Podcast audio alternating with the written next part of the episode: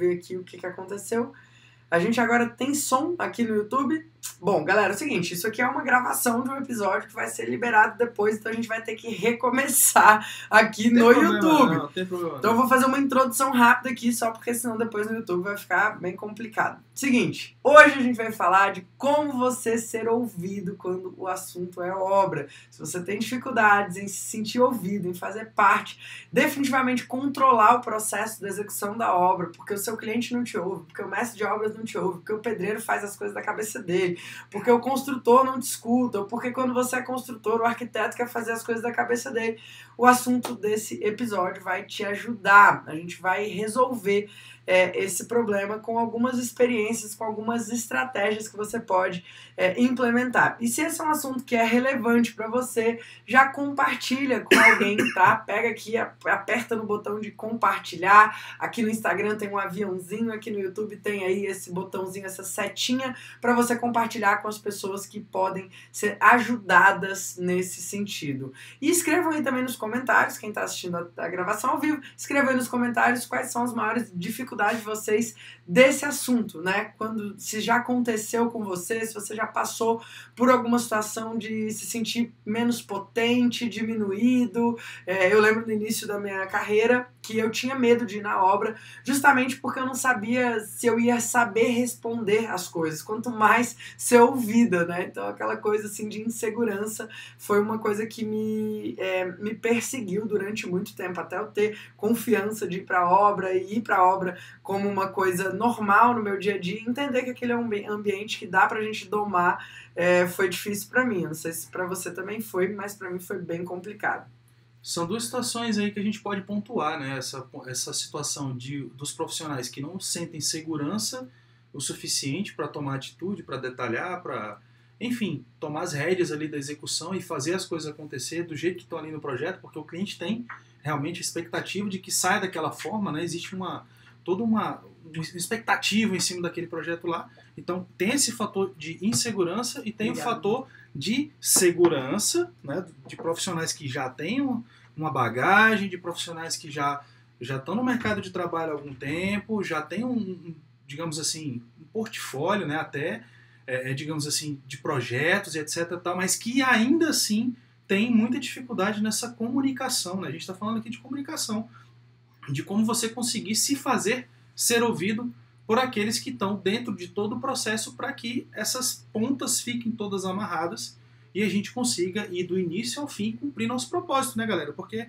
projeto tem que ter obra construída, então nada adianta você desenvolver ali o projeto maravilhoso, fazer aquele 3D, né, aquela, né, toda gerar aquela toda aquela expectativa para o cliente de que aquilo vai ser o sonho dele, o cliente abraçar aquela ideia e falar assim, nossa, isso é meu sonho e tal, vamos para a obra, né? E de repente tudo se perder e no final fica todo mundo insatisfeito com aquilo, né? Então assim, dois pontos aí a serem observados, profissionais que têm insegurança, não tiveram uma boa formação, não tiveram é, realmente oportunidade de estagiar na, na área, botar o pezinho no canteiro de obra e tal, e por isso né, não conseguem é, tomar as rédeas. E profissionais que têm experiência, têm vivência, né, já se depararam com muitas situações e tal, mas que ainda assim não estão conseguindo, né, por, por conta da falha na comunicação, né, às vezes a pessoa acha que não é na comunicação, né, ele é. acha que é problema técnico, eu vou detalhar mais meus projetos, eu vou fazer mais isso que, vou fazer mais uma pós-graduação em gestão de não sei o que lá, da, né, da puta que os pares lá para eu poder e tal, detalhar ainda mais, porque tá faltando detalhamento. A gente passou por isso, né? É, tipo assim, vou, vamos detalhar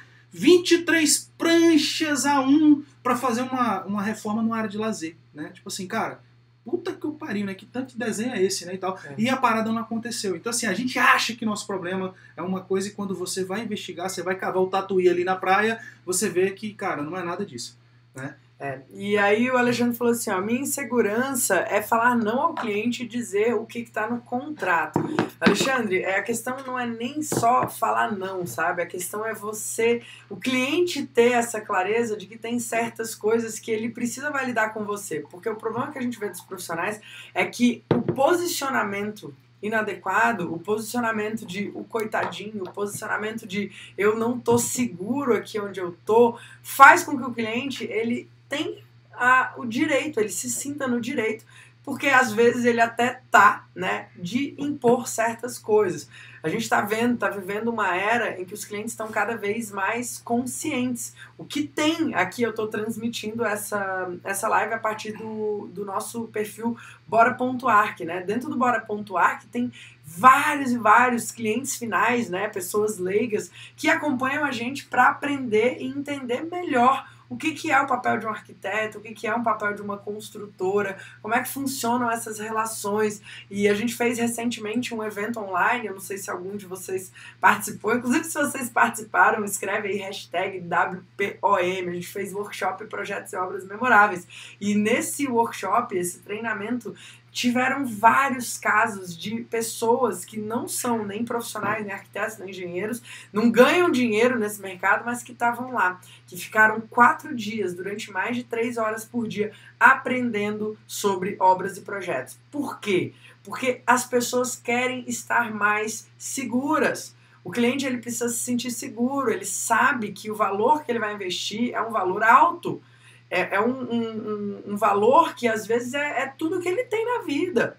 E então ele precisa estar tá em solo firme, sabe? E aí os clientes estão mais confiantes, os profissionais estão menos confiantes, e aí essa relação fica um pouco truncada. Então você precisa conquistar essa confiança, essa, é, vamos dizer assim, esse discurso que deixa o seu cliente sentindo que ele está num solo seguro.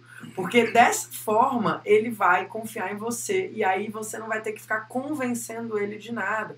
Um erro fatal dos profissionais é tentar convencer o cliente de alguma coisa. O cliente, o cliente não precisa ser convencido de nada. O cliente precisa entender através de argumentos técnicos e argumentos, né? não, não, eu digo técnico, não do ponto de vista de é, um linguajar técnico, de forma, muito pelo contrário, tá? Inclusive eu vejo que isso é um dos erros também, sabe? O profissional querer falar, falar difícil só para o cliente, tipo, me respeita porque eu sou fodão. E no final das contas, cara, o ser humano não gosta de se sentir idiota. Cara, e tem muita área que é assim, né? Não é só a nossa, né? Da área de construção, área de, de, de projeto, né? E tal. Você pega, às vezes, você vai contratar um, sei lá, um TI, né? Pô, vou chamar um rapaz aqui porque meu computador precisa formatar, ou então porque eu preciso passar uma rede aqui, uma internet, um negócio. É impressionante como eles fazem questão de que a gente se sinta idiota, né, cara? E é um grande aprendizado isso, porque eu me sinto mal. Eu falo assim, cara, que hardware, software, porque o tal modem, o roteador, não sei o que e tal, e né, o DNS começa a falar um monte de coisa e tal, e você se sente um idiota. E você, como cliente, você fica puto. Você fica assim, cara, meu irmão, é o seguinte, eu, tô, eu só quero internet, eu só quero que meu computador funcione, eu quero só cabear aqui, eu quero internet boa porque eu tenho que falar com a galera na internet. É só isso que eu quero. tipo assim, vai ficar pronto que horas, quanto vai custar esse negócio, aonde, aonde que eu assino esse negócio aí? Tá? Sabe? Então, assim, cara, a gente tem que ser mais. Não é, não é falando difícil, cara, que você vai realmente se conectar com o seu cliente. Muito pelo contrário. Se ele entender que você, cara, não está fazendo força para conversar com ele, para fazer ele entender, trazer ele para junto do, do, diálogo aqui, a, a chance é que ele vai desconectar de você. Não é raro, às vezes eu venho em reunião, muitas vezes é, o cliente, a gente falar alguma coisa ali e tal, e o cliente já está olhando pro relógio, já está já tá angustiado, querendo sair é. daquela situação, e aí é a hora que você tem que resgatar o cliente, né? De você entender, cara, né? É. Onde, o que, que eu falei? Onde foi que eu perdi o meu cliente aqui na comunicação? Não, e a, esse processo de ser ouvido, ele começa desde o primeiro contato com o cliente. Então, aquela coisa assim, de você. A primeira impressão é que fica, né? Então você tem que passar uma confiança. Essa confiança ela tá no discurso, na sua postura, no jeito que você fala. Mas eu queria tra trazer também, Alex, que é uma das dificuldades que eu mais vejo com a nossa galera, é a dificuldade de ser ouvido pela equipe de obra. Legal. Sabe, assim, de fazer com que a equipe siga as suas orientações. Uhum. Né? Vamos falar um pouquinho sobre a, a, nossa visão disso. Acho que bora, você bora. tem bastante coisa para acrescentar nisso daí. Bom, eu acho que a gente precisa, primeiro, cara, a gente sempre né, a gente fala de comunicação, parece que comunicação é uma via de mão única, né? Tipo assim, ah, eu vou me comunicar, eu vou falar. Então só eu falo, você senta e escuta, né? E não é bem assim que funciona, né? A gente não pode entrar, adentrar o canteiro de obras achando que, ah, eu sou formado, eu sou engenheiro, eu sou arquiteto, eu sou doutor, eu sou dono do capacete branco, então senta sua bunda aí me ouve porque eu sou o cara aqui. Não, não é assim que funciona. Né? Então, como é que eu faço a pessoa fazer o, o que, que, né, o que, que é importante ali? Importante é esse objeto, é aquilo ficar construído para a gente realizar o sonho do cliente. Beleza. todos ali estão interessados em desenvolver o seu próprio trabalho. E por trás disso existe toda uma questão de orgulho, de, de reputação, de histórico, né? Todos eles têm essa coisa que assim, ah, mas tem 30 anos que eu trabalho com obra e tal. Então assim, o cara traz essa, essa bagagem emocional, ele traz essa bagagem de orgulho, muitas vezes ele aprendeu o ofício com o pai dele, né? Então, quem é você, menino ou menina, querer dar ordem de como as coisas têm ou não têm que acontecer ali, sabe? Então, é a hora que você tem que ouvir mais, escutar menos, né? Tanto é que, cara, é, quem ouve mais, quem faz, quem, quem traz à tona o que é importante pro outro, costuma ter a chave de todas as portas do sucesso do planeta. Porque as pessoas não ouvem. Ninguém tá, tá afim de ouvir ninguém. As pessoas só querem falar. Então, tem curso de oratória para todo lado aí, mas não tem curso de escutatória. Né? É até engraçado falar isso, mas é verdade. Não tem curso de escutatória, é só de oratório. Todo mundo só quer falar, todo mundo quer o palanquinho, quer o microfone, quer o holofote, quer, quer falar, quer atenção. Todo mundo quer atenção, tá todo mundo carente. Né? Tá todo mundo carente. Então quando você chega na obra e você mapeia que, que, que, é importante para aquela pessoa? É o ofício dela, é o trabalho dela, tal, tal. E aí você traz a pessoa para perto de você. Sabe aquela. Vou dar um exemplo para vocês. Ah, Alex, como é, dá um exemplo aí mais fácil do que você está falando. Não, beleza. Cara, a, é, é processo de persuasão. Persuasão é diferente de manipulação. Persuasão, você traz a pessoa para ela fazer o que é importante para o contexto, para todo mundo, inclusive para ela. Manipulação, você está fazendo alguém de uma forma né, não, não tão legal a fazer o que é importante só para você. Então, no processo de persuasão, você traz a pessoa para o estado mental, emocional de que, cara, eu preciso de você, eu preciso que você dê o seu melhor, e inclusive isso vai ser bom para você. Por exemplo, eu chego pro, pro, né, pro um aluno nosso, um colega, um amigo, eu falo assim, fulano, seguinte, cara, tô vendo que você tá fora do peso, cara. Fulano, mais do que isso, cara, você tá vendo que você tem dois filhos para criar, você tá vendo que suas taxas não estão tão legais, você tá vendo que, cara, tem muita gente aí jovem que tá, né, partindo dessa com a melhor, deixando filhos aí e tal, porque não tá tendo um cuidado a mais com a saúde. Ou seja, eu tô persuadindo a pessoa a fazer o que é importante para ela. Não é para mim, é para ela. Ou seja, não tô manipulando a pessoa, tô trazendo ela para um estado, né, um estado mental ali de que, cara, se ela fizer isso, vai ser melhor para ela, vai ser melhor para os filhos delas e talvez, talvez se ela trabalhar junto na minha equipe, vai ser bom para mim também, porque eu vou ter uma pessoa com a produtividade melhor, eu vou ter uma pessoa né, mais energizada do meu lado, eu vou ter uma pessoa, enfim, vocês entenderam, né? Então é a mesma coisa. Então, no contexto de obra, no contexto familiar, no contexto que você quiser, você tem que trazer a pessoa para aquela, aquela velha pergunta, né? A sigla, OGI. O que raios eu ganho com isso? Né? Mete um R no meio também. Né? O que, que eu ganho com isso? Cara, o que, que eu ganho ouvindo o Alex e, fala, e, e, e fazer do jeito que ele está falando? Aí você tem que trazer. Cara, esse aqui é o sonho do cliente. Isso, inclusive, se a gente conseguir atingir esse objetivo aqui de deixar o portfólio dessa forma, ah, entenda que é o nosso trabalho, a nossa reputação, é a propaganda que vem depois disso, é o sonho das pessoas que a gente está realizando. Né? Então, o meu trabalho mais o seu, duas cabeças pensam melhor do que um, você concorda com isso? Tal? Então, você trazer a pessoa para esse estado né? Esse estado é. de espírito de ouvir, de entender que aquilo, poxa, realmente ele tem razão. Isso é importante para todos nós. É, sentir parte de um todo, cara, é, é muito importante. Eu lembro daquela passagem lá do, da NASA, né? Que perguntam para a faxineira da NASA o que, que é que ela faz ali. E ela responde: Eu faço parte da equipe que faz aquele foguete voar. E o quanto você está fazendo isso dentro da obra, né? O quanto você está fazendo os seus é, funcionários, colaboradores, os terceirizados, as equipes que estão lá em campo, se sentirem parte daquilo. Porque, cara, ninguém merece ser um apertador de parafuso, sabe? Acho que a gente já passou desse momento histórico, né? Onde as pessoas eram treinadas e estudavam para virar Quer dizer, as escolas ainda continuam fazendo um pouco disso, mas na verdade as pessoas não querem mais aquela coisa de eu tô aqui só para apertar esse parafuso. É, a minha função é apertar esse parafuso. E a pessoa não enxerga o que tem além daquilo, né? É comprovado que o ser humano ele, ele precisa de, de uma coisa maior para trabalhar. Ele precisa de um propósito, ele precisa de. Eu não tô falando de papo motivacional, de propósito, de. Né, é, é, ninguém precisa sair mudando o mundo. Mas, cara, é, é um porquê, é um porquê maior por trás daquilo. Então, engajar a equipe, estratégias que a gente usa, por exemplo, no nosso caderno de projeto executivo, a gente tem lá a, as imagens, né, as imagens do projeto, para que o pessoal que está na obra também tenha a visualização do todo. E isso faz com que as pessoas falem, cara, eu quero participar desse negócio ali. É um objetivo, é uma meta clara, sabe? Não é tipo assim, ó, tá aqui a planta de paginação de piso, é isso que você tem que fazer agora. Tudo bem, mas isso faz parte do quê? Não tô dizendo para romantizar o processo de obra, tá? Tem, não é para virar oba-oba, farra do boi, parque de diversão, não é assim. Mas as pessoas existem, entenda que tem pessoas do outro lado.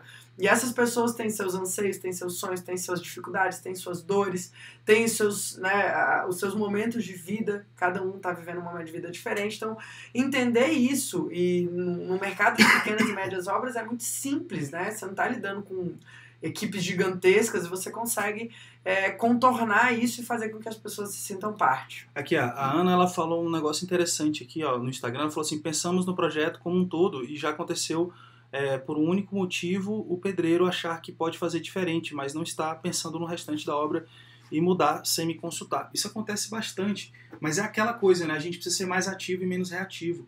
Então, às vezes ele está fazendo dessa forma porque faltou a atenção nossa como profissional de chegar, sentar, reunir com esses profissionais, trazer esses profissionais para dentro do planejamento prévio, né? E não simplesmente eles chegarem, ah, vamos começar a obrar na segunda-feira? Vamos. Então o cara chega lá e ele já chega metendo a marreta lá, ele não, ele não tem realmente a visão do todo. E falta da, da gente como profissional, porque a gente tem uma atenção danada com o cliente, né? Então a gente senta com o cliente, mostra o projeto, mostra 3D, mostra, a gente mostra a vida para o cliente para que ele consiga entender aquilo. E tá certo, tem que mostrar mesmo. E aí as pessoas que estão na ponta da lança lá, que vão fazer aquilo acontecer, muitas vezes a pessoa não sabe como é que vai ficar aquilo acabado. Porque você, às vezes, como autor de projeto, como executor, não mostrou para a pessoa o que é a visão do todo. Né? Não mostrou o que é a visão do todo. E mais uma vez, trazer a pessoa por que é que raiz aquilo é importante para ele.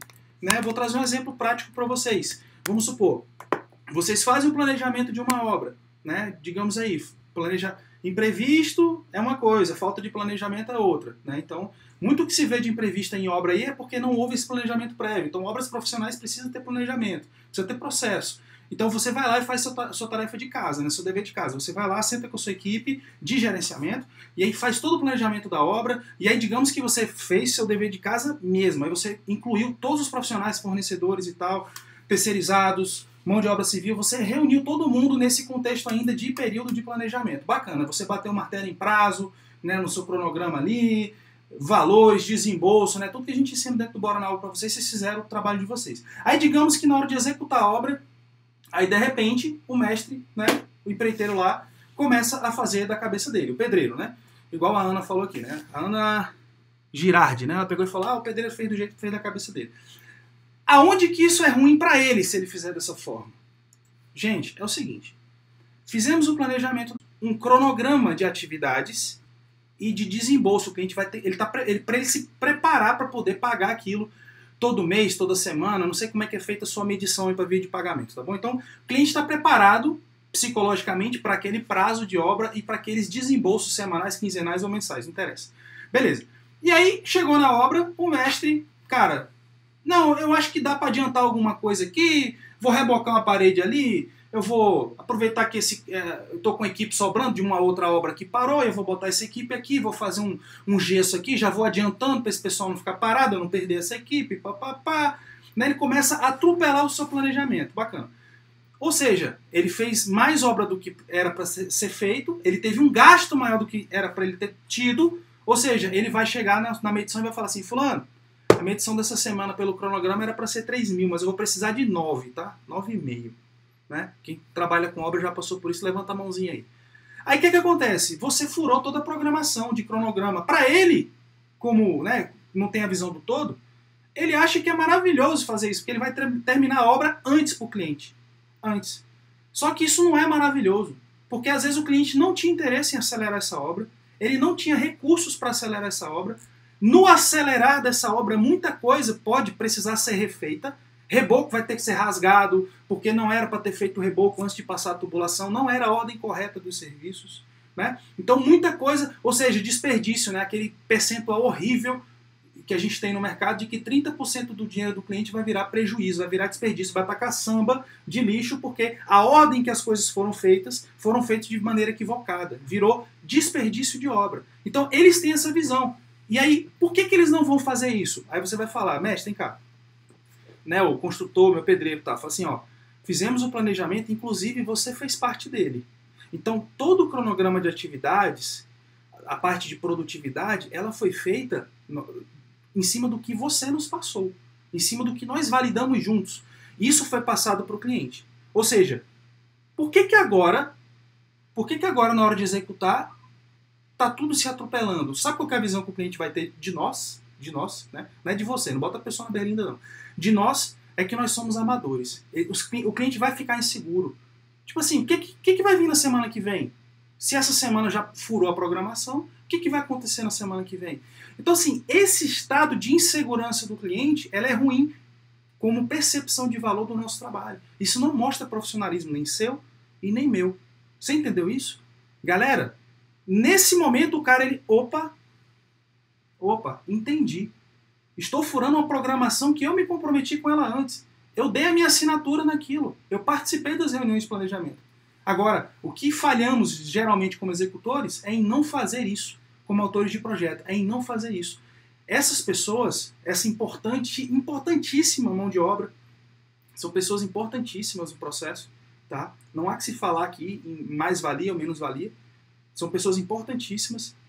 Elas não são partícipes aí desse momento de planejamento. Elas são excluídas. Então você na sua cabecinha, né, genial, com seu capacete branco, você senta lá no seu ar-condicionado, você define o cronograma, você define o que, que vai ser feito, quando vai ser feito, a ordem que vai ser feito. Você né, lambe o dedo, põe no vento e fala assim: o gesso vai ser feito em duas semanas, o, né, o contrapiso vai ser feito em três dias, né, aqui a, as elétricas, aqui as tubulações vão ser feitas em, em cinco dias. Aí, aí chega na, na mão de obra lá, na ponta da lança, eles não conseguem cumprir o prazo que você está passando. Então, assim, como é que raios você não participa todos os que estarão né, presentes durante a execução, por que, que eles não participam da etapa de planejamento? Aliás, será que você está fazendo planejamento? Né? É, é isso aí. Bom, vamos lá. Que mais que a gente vai bater um papo aqui? Deixa eu ler o comentário aqui, que tem um comentário massa aqui do Alexandre. Ele falou: Foi exatamente o que aconteceu com esse cliente. Disse: Não execute nada sem projeto. No outro dia, o cliente iniciou a obra desrespeitando a legislação. É, você tem que, assim, tem duas formas de você conseguir algo de alguém, né? Ou você vai pela, pelo benefício, né? Pelo sonho, pelas vantagens, ou você vai pela dor, que é quais são os riscos, que, que, ele vai, o que, que vai acontecer com, com ele se tudo der errado, é, o momento de vida ruim que ele está passando agora. Então, assim, na comunicação, Alexandre, você tem que estar tá sempre atento a isso. Ou eu vou é, mostrar um benefício muito forte, uma coisa muito tangível, tipo, olha, você vai gerar economia, você vai gerar agilidade, ou você vai pela dor, no caso aí, a questão das multas, a questão do desperdício, né, de obra sem projeto o, o, tanto de desperdício que há, o tanto de prejuízo que há, o quanto uma obra acaba durando eternamente, né? Assim, quantas vezes a gente já não passou na frente de uma obra que você fala, caraca, isso aí tá pior do que a obra de igreja, né? Não tá terminando nunca. As obras acontecem isso com as obras justamente porque não tem um planejamento, porque não tem uma organização. Então, assim, é mostrar para o cliente o lado aquele lado negro da coisa, aquele lado que é o, o, lado que ele não quer ter acesso, ele não quer passar por essas dificuldades, ele não quer passar por esse prejuízo, ele não quer ver o dinheiro dele indo pelo ralo. Agora, e, e se o cliente entrou em contato com você e ainda assim ele se arriscou, provavelmente é que a sua comunicação não bateu tanto na dor dele, sabe? É, é raro hoje um cliente passar pelo bora e decidir ir no caminho é, sozinho, assim. Porque ele fala, cara, se eu for, eu vou me dar mal. E, cara, vai mesmo. A gente não tá falando nada de mentira. A gente tá falando igual você falar para um cliente, para um cara vai fazer uma cirurgia e eu, não, eu vou fazer sem cirurgião. Eu mesmo vou abrir a minha própria barriga e vou tirar o meu apêndice aqui Como assim, cara? Não dá nem para fazer isso como enfermeiro. Não dá nem para fazer isso com um técnico de enfermagens. Quem dirá você mesmo? Então, assim, a gente precisa instaurar nas pessoas a realidade dos fatos. E não é nada de, ah, eu vou mentir para ele ficar com medo. Não, cara, você vai falar o que, é, que acontece de verdade. Agora, existe uma questão muito séria no nosso mercado que é assim: tem gente que não tem coragem de dizer para o cliente que ele vai ter problema se ele fizer sem e que ele não vai ter problema se ele fizer com auxílio profissional, porque simplesmente não consegue garantir isso a gente tem um problema sério de ensino, né? As faculdades não ensinam aquilo que a gente precisa no mercado de trabalho. E o mercado de trabalho, quando você entra dentro dele, às vezes você não tem uma oportunidade de trabalho, às vezes você não tem um, um conjunto de é, profissionais que vão, te, vão compartilhar coisas com você. Então é como se todo mundo estivesse começando do zero. E aí, realmente, o cliente tem razão, cara. É melhor eu fazer sozinho do que eu ainda gastar dinheiro e ficar pior.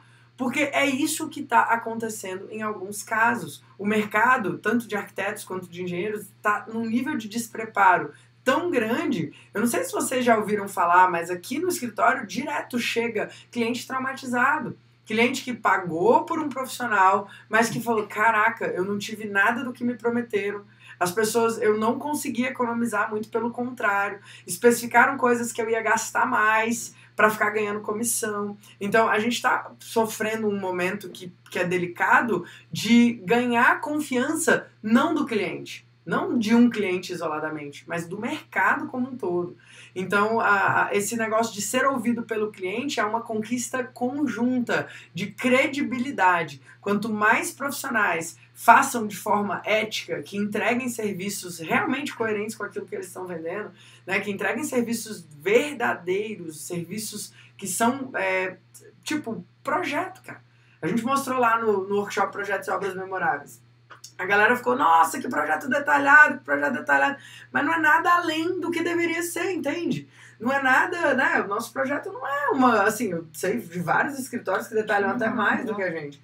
Mas, assim, é um processo que a gente está vendo poucos profissionais seguindo por esse caminho. Poucos não, que né, aqui somos já, é, nesse momento, dezenas ao vivo, mas a gente tem aí milhares de alunos que já passaram pelo Bora na Obra, milhares de pessoas que estão mudando esse jogo. Mas vamos dizer que a gente tem 600 mil arquitetos, 600 mil engenheiros do país. A gente tem 2.500 alunos do Bora na Obra. É, é uma, é assim, um, um, a pontinha do iceberg. E nessa coisa de, de dor, de benefício, né, de entender que as pessoas se movimentam, as pessoas se movimentam, elas tomam atitude mais pela dor de algo ruim lhes acontecer do que pelo benefício daquela atitude, né? É tipo assim, cara, vou viajar de carro, vou viajar de carro com a minha família e tal. Então assim, as pessoas vão dar manutenção no carro, elas vão fazer uma revisão de férias, né? Revisão de férias no carro e tal só porque tem medo de pegar o carro na estrada e acontecer um acidente por falta de freio, porque o pneu tá careca, ou, ou faltou óleo no motor, o óleo estava velho, fundiu o motor, não sei o que tal. Então a pessoa tem medo do acidente. Então por isso que ela vai lá e toma a atitude de fazer uma revisão no carro, porque vai viajar com a família e teme que o pior aconteça. Mas ela não pensa, cara, não, vou trocar o óleo do carro sempre, porque eu quero que o meu meu motor tem uma longevidade maior. Eu vou cuidar do meu carro porque eu quero que ele esteja sempre limpinho, tal, porque no dia que eu for vender, ele vai estar em bom estado e as pessoas vão pagar melhor por ele. Vou andar com meu carro todo arrumadinho, sem risco, sem nada, não sei o quê, porque eu vou passar a imagem de uma pessoa organizada, que, sabe, não, não de uma pessoa desleixada que anda com carro sujo, batido, não sei o que tal. Sabe, igual você vai pegar um Uber, o cara chegou com um carro todo batido, todo sujo, você, opa, opa, Entendeu? A imagem que você passa está atrelada aqui dentro. Tá entendendo? Então, assim, você tem que entender, cara, que as pessoas, elas realmente, elas agem muito mais pela dor de que algo pode acontecer, pela inação dela, pela omissão dela, diante daquela presença. Ela tá presente para parada. Ela fala assim, cara, é contigo, tu tem que agir. Mas o que vai fazer ela agir, cara, é você trazer esse prejuízo iminente. E nas obras é foda, porque a obra, tudo é obra. Tudo é obra. Alguém, em algum momento, vai precisar fazer obra. Seja uma obra de reforma, seja uma construção do zero, vai construir a própria casa, vai reformar o apartamento. Um filho nasceu, vai arrumar o quartinho, vai fazer. Cara, você, não, não sei o que, que você vai fazer. Você vai construir uma piscina que você não vai usar, uma banheira que você não vai usar, né? Todo, todo mundo tem. É duas alegrias, quando faz e quando tira, né? Banheira, né? Então, então, cara, você vai fazer uma obra. E o que, que vai fazer a pessoa fazer aquela obra? Né? Então, assim, cara, mas Pelo amor de Deus, né? Porque, né? O benefício, cara, o benefício. O benefício de fazer aquela obra, talvez a pessoa não queira fazer. Mas e o prejuízo, né? Cara, por que que eu... por- qual o prejuízo que eu vou tomar se eu fizer essa obra? Cara, você trabalhar com mão de obra informal, não sei o quê, 85% do mercado, mão de obra não profissional, 30% do teu dinheiro vai virar lixo, não sei o que e tal. Cara, são, ó, vamos lá, galera, fazer uma análise rápida aqui com vocês. No nosso mercado, a gente tem dois macros aí de mercado: produto e serviço. Produto e serviço. Quem a gente vai comprar caneta, ele olha para a caneta, ele testa a caneta, ele vê se a caneta é bonita, se o design dela agrada, se tem opção de cores e tal, se tem garantia, se não tem, se a carga está né, funcionando, se não está, essa coisa toda. Beleza, ele decide levar a caneta para casa. Pelo Procon, pelo né, Código do Consumidor e etc. Tal, enfim, ele ainda tem sete dias para ele decidir se fica com a caneta ou não. Chegou em casa, ele mudou de ideia, falou, cara, não quero mais a caneta. Comprei por impulso, pô, a vendedora muito boa, muito legal, me ofereceu um cafezinho top e tal na hora. Fiquei, Falando em cafezinho, passa. né, fiquei sem graça de dizer não para a vendedora e acabei comprando uma caneta de dois mil reais, né, a Montblanc, né, e tal. Beleza.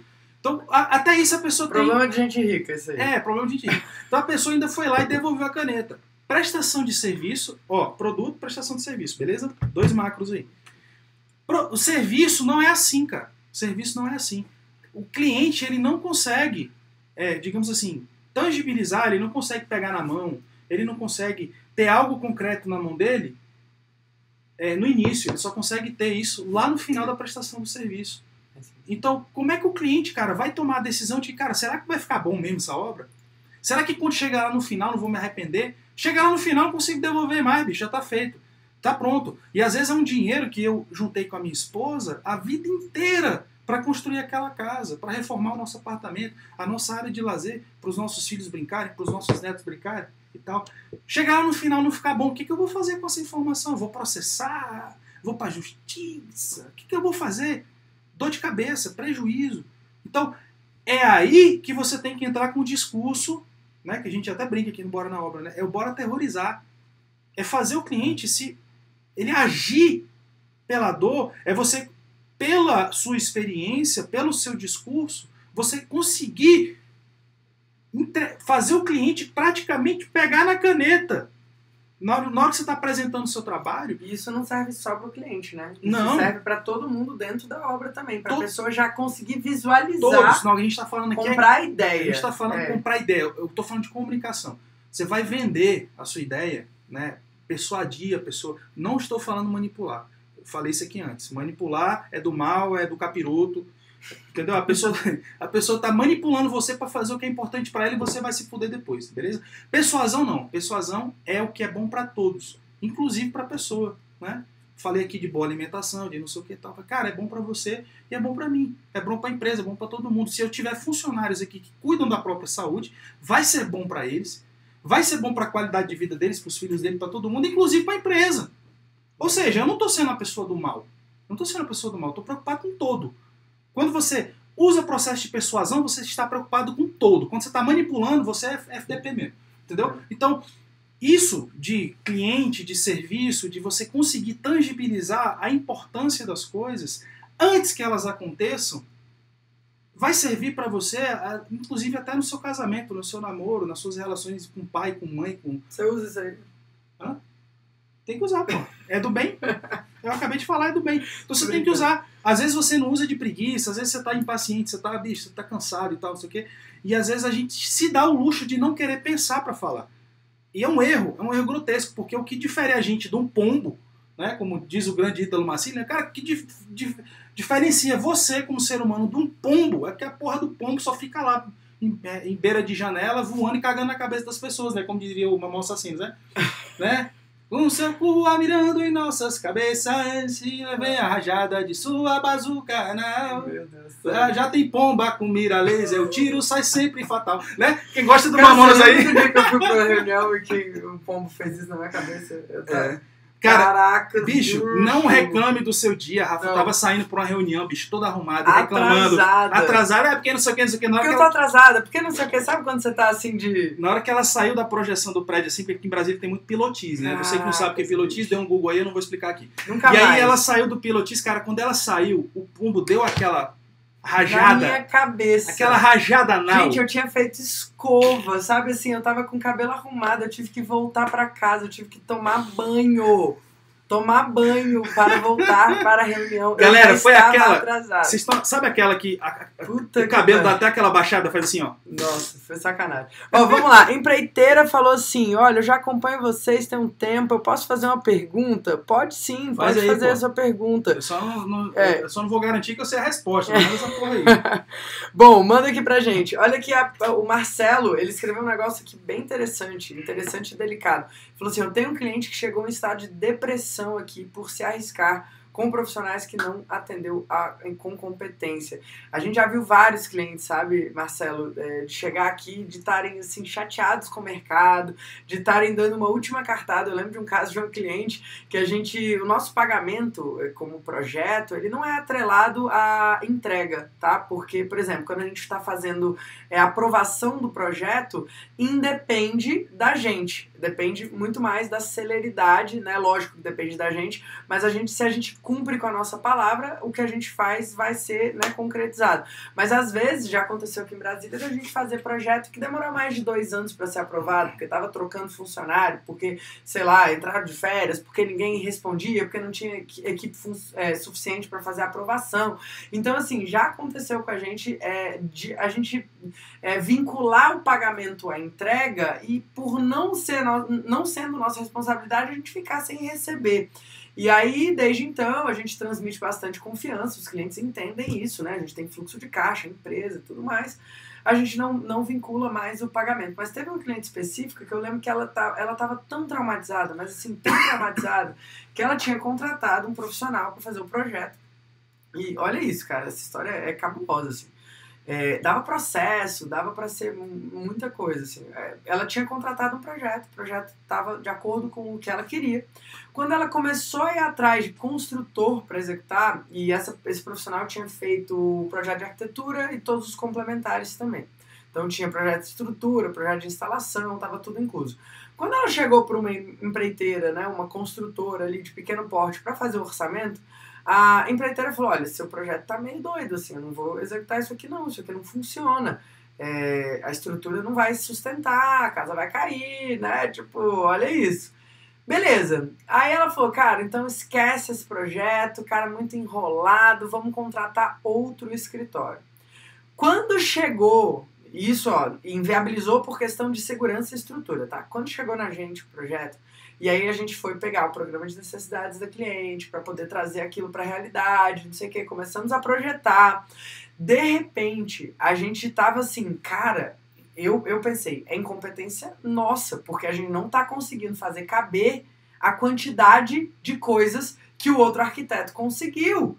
Porque, caramba, o cliente pediu aqui quatro quartos, só tá cabendo três, pediu tantos banheiros, só tá cabendo metade, pediu piscina, churrasqueira, não, sei, não tá cabendo. E a gente falava, cara, que loucura. Quem adivinha o que, que aconteceu? De verdade, deem o palpite de vocês. Pensem na situação mais bizarra que já pode ter acontecido na vida, e aí você vai me dizer. Mas eu vou adiantar. Simplesmente o projeto que esse outro arquiteto, que depois a gente descobriu que não era arquiteto, era um estudante de arquitetura que estava fazendo o exercício legal da profissão e tinha um colega que assinava por eles, ele tinha pegado todo o projeto e dado scale, na época ele usava AutoCAD. E, e sabe quando tu pega assim, tipo, ó, essa xícara aqui, ó, essa xícara, essa caneca, ela tem mais ou menos aqui 12 centímetros de altura, por 8 centímetros de largura, mas eu preciso que ela caiba em cima desse papel. Só que esse papel, ele tem. Na verdade, ele tem 6 centímetros só. E eu preciso que ele seja uma privada. Então, sabe o que, eu faço? Eu dou um scale, eu diminuo essa. Hipoteticamente. Diminuiu na marra. Gente, o desenho aceita tudo. A pessoa tinha dado scale em tudo o que era canto. Pra vocês terem uma ideia, o banheiro social, era o banheiro, né? O banheiro que tinha é, chuveiro e tudo mais, tava com um metro, quer dizer, 90 centímetros de largura. Cara, 90 centímetros de largura. Um banheiro. O vaso sanitário tava com tipo 30 e poucos centímetros. Só que como foi um scale proporcional pra poder fazer caber, O vaso tava com o tamanho de vaso de criança, cara. Era o banheiro principal da casa.